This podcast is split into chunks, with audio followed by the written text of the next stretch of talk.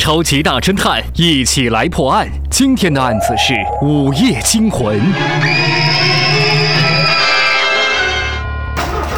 午夜时分，杰克探长驱车经过某住宅小区时，突然发现路旁躺着一个人。杰克探长下车一看，那个人已经气绝身亡，脖子上留有明显被勒的痕迹。这时，附近一家住宅走出来一个人，走上前来，弯腰一瞧，惊恐地喊了起来：“啊，这不是阿明吗？我就料到会出这事儿，我警告过他，警告过他什么？你是谁？警告过他不要总把那金币弄得叮当响。阿明和我是十八年的老邻居了，他总喜欢把金币弄得叮当响。”好像特意要招人抢劫似的。那那个金币很值钱吗？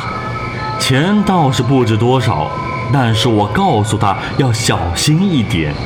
有没有被偷走？